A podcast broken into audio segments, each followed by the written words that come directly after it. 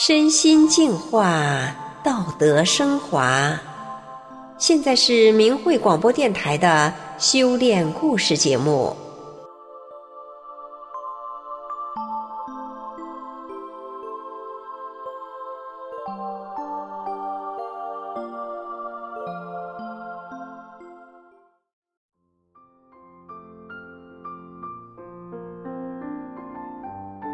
他幼年丧母，中年丧夫，独立抚养两个孩子。一天，他走在往矿场的山路上，他却感到一种莫名的无微不至的关怀。他仰望苍天，问道：“老天啊，是你这样对我好吗？是你要救我吗？你为什么要对我这么好呢？”一个命运坎坷的女人，在逆境中感受到一种神奇的力量对她的呵护。那么后来，在这个女人身上又发生了什么呢？让我们来听一听她的故事。我出生在东北，五岁的时候母亲就去世了。到了女大当嫁的年龄，我结婚了，婚后育有两个女儿。就在小女儿八九岁的时候，我的丈夫去世了，家庭的重担全都落在我一个人身上。为了挣钱养家，把两个女儿带大，我吃了很多的苦。我什么活都干，生活的艰难真是一言难尽。记得有一年的早春，树还没有发芽，当时我在煤矿打工，在矿山的半山腰负责开卷帘机。每天我从山脚下沿着山坡往上走。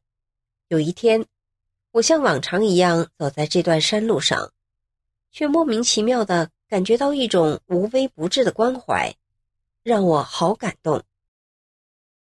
那个时候我的日子很苦，是谁对我这么好呢？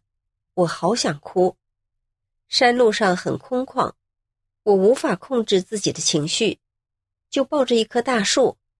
仰望着苍天，自言自语：“老天啊，是你这样对我好吗？是你要救我吗？你为什么要对我这么好呢？”我就这样抱着树大哭起来。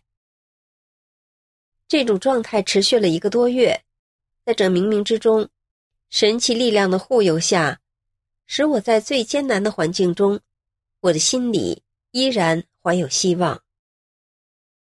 大女儿长到十五六岁时，为了给妈妈分忧，就不再上学了，早早地走入社会打工。她背个小包，独自一人到天津投奔我哥哥。没过多久，她就来信让我带着小女儿也过去。于是我和小女儿也一人一个背包来到了天津。可到了天津，我们的日子仍然不好过。大约在二零零零年新年期间，我的身体还出了问题，我的内脏上长了一个拳头大小的恶性肿瘤。经过几家医院的确诊，说我只能再活五个月。当时我没有钱治病，花了一千三百元钱检查完身体，我就彻底没钱了。我嫂子抱着一线希望，带着我来到肿瘤专科医院找专家确诊。医生单独跟我嫂子谈话，得出的结论是，我只能活五个月。当我从门缝里听了医生和嫂子的谈话后，我万念俱灰。我想到我的两个可怜的孩子，妈妈死了，你们可怎么办？没钱医治，我只有在家等死。可是就在这一段时间里，每天晚上我躺在床上，就会看到。穿紫色袈裟的佛和穿白衣的菩萨，他们各自拿着一把蒲扇来到我的床边，笑呵呵的给我扇扇子。有一天，我不知不觉竟然从床上飘起来了，然后又慢慢的落下来。这些奇特的经历让我懵懵懂懂的感到神明和灵魂的存在。五个月过去了，我没有死。我还活着，而且一天一天的好了起来。二零零三年，我和街坊邻居闲聊的时候，认识了一位法轮功学员，他送给我一本法轮大法的书。可是我当时一心想着挣钱养家，实在是太忙了，于是我就把书珍藏起来了。这一晃就是七年。二零一零年初，又一个偶然的机会，我又遇到一位法轮功学员，他说。学《转法轮》这本书，人就可以解脱人间的愁苦了。你看人间多苦啊！你要是真能得这个大法，你的灵魂真能得救。我一直相信人是有灵魂的。听完他的话，我的身体就感觉浑身一震。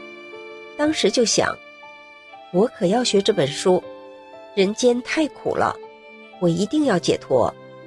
我回家将自己珍藏的这本《转法轮》拿了出来，之后，只要有时间我就看，我越看越爱看，越看越后悔，心想，我早干啥了？书在我手里这么多年，浪费了这么多年的时间，我抱着书就哇哇哭，我恨自己得到大法太晚了。通过看书。我知道法轮功还有五套功法，我就照着大圆满法那本书练。虽然动作不规范，但是感觉全身这个舒服啊。就这样，我自己练了几个月，终于又接触上了很多法轮功学员，这可把我高兴坏了。我很激动，到没人的屋子里偷偷哭了一阵子。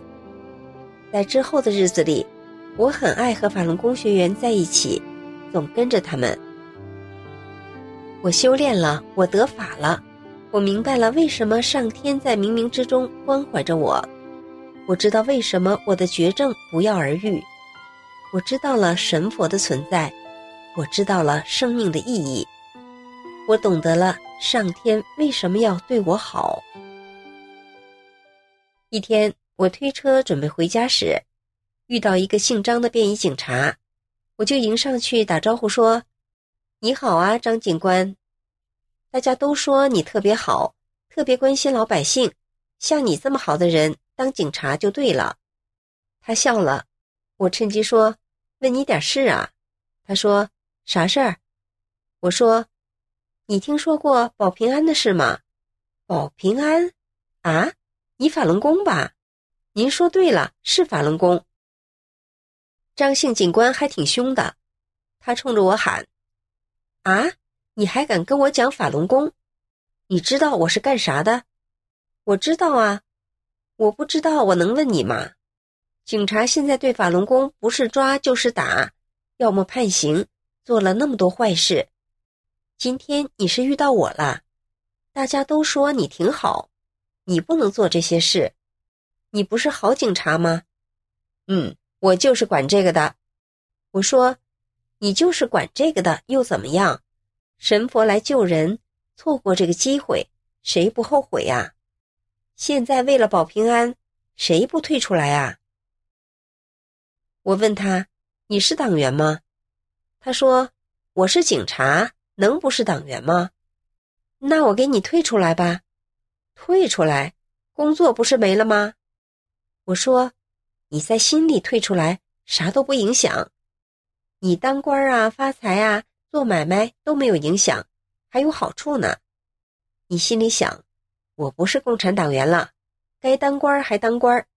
你记着，灾难来临保你平安就行了。他说：“有那么灵吗？”我说：“就这么灵，退不退？”他说：“那好吧。”他答应三退以后。推着车就走了。有一次，我带二十本法轮功真相挂历，免费发给民众，最后还剩两本了。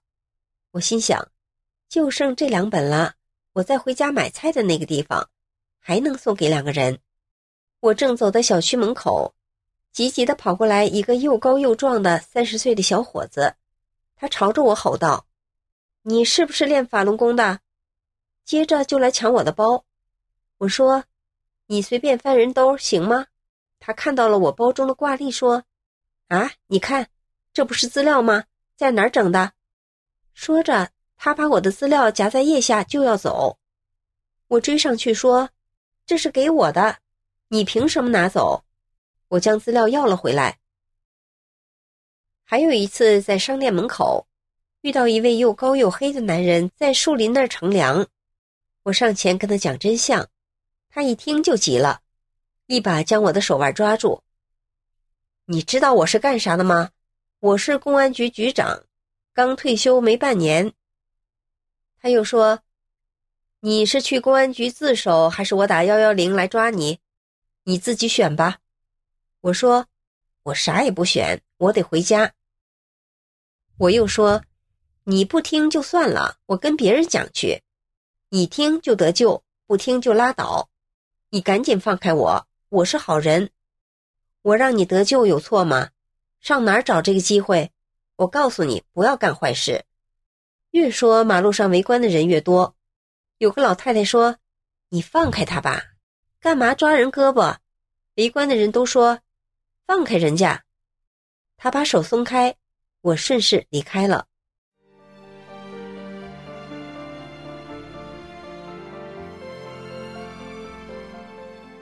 我的生命如此坎坷。那年，我在大树下哭着问上天：“为什么对我好？”如今我明白了，神佛呵护我、救我，我就要告诉别人，神佛能救人，以及人们获救的方法，包括警察也一样。不管他们现在能信还是不能信，我都要告诉他们。听众朋友，每个人的人生际遇不同，每个人的想法与观点也不同，但可以确定的是，还有许多事情是我们人还没有探究清楚的。希望这个故事对红尘中的您能有一定的帮助。谢谢您的收听。